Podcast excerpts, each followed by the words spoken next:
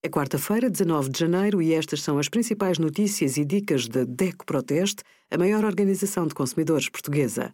Hoje, em DECO.proteste.pt, sugerimos quem pode agora ser vacinado contra a Covid-19 e como fazer o agendamento, quem é responsável pelas dívidas no casal e a nossa ação Exijo Fora da Caixa para reduzir as embalagens.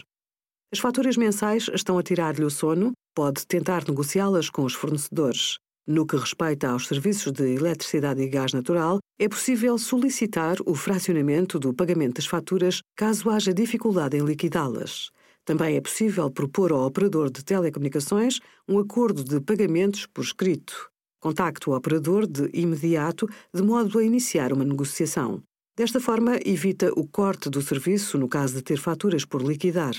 Quanto à fatura da água, nela constam os serviços de águas e resíduos. Como são serviços geridos por várias entidades, deve contactar a entidade responsável pela emissão da fatura e expor a situação.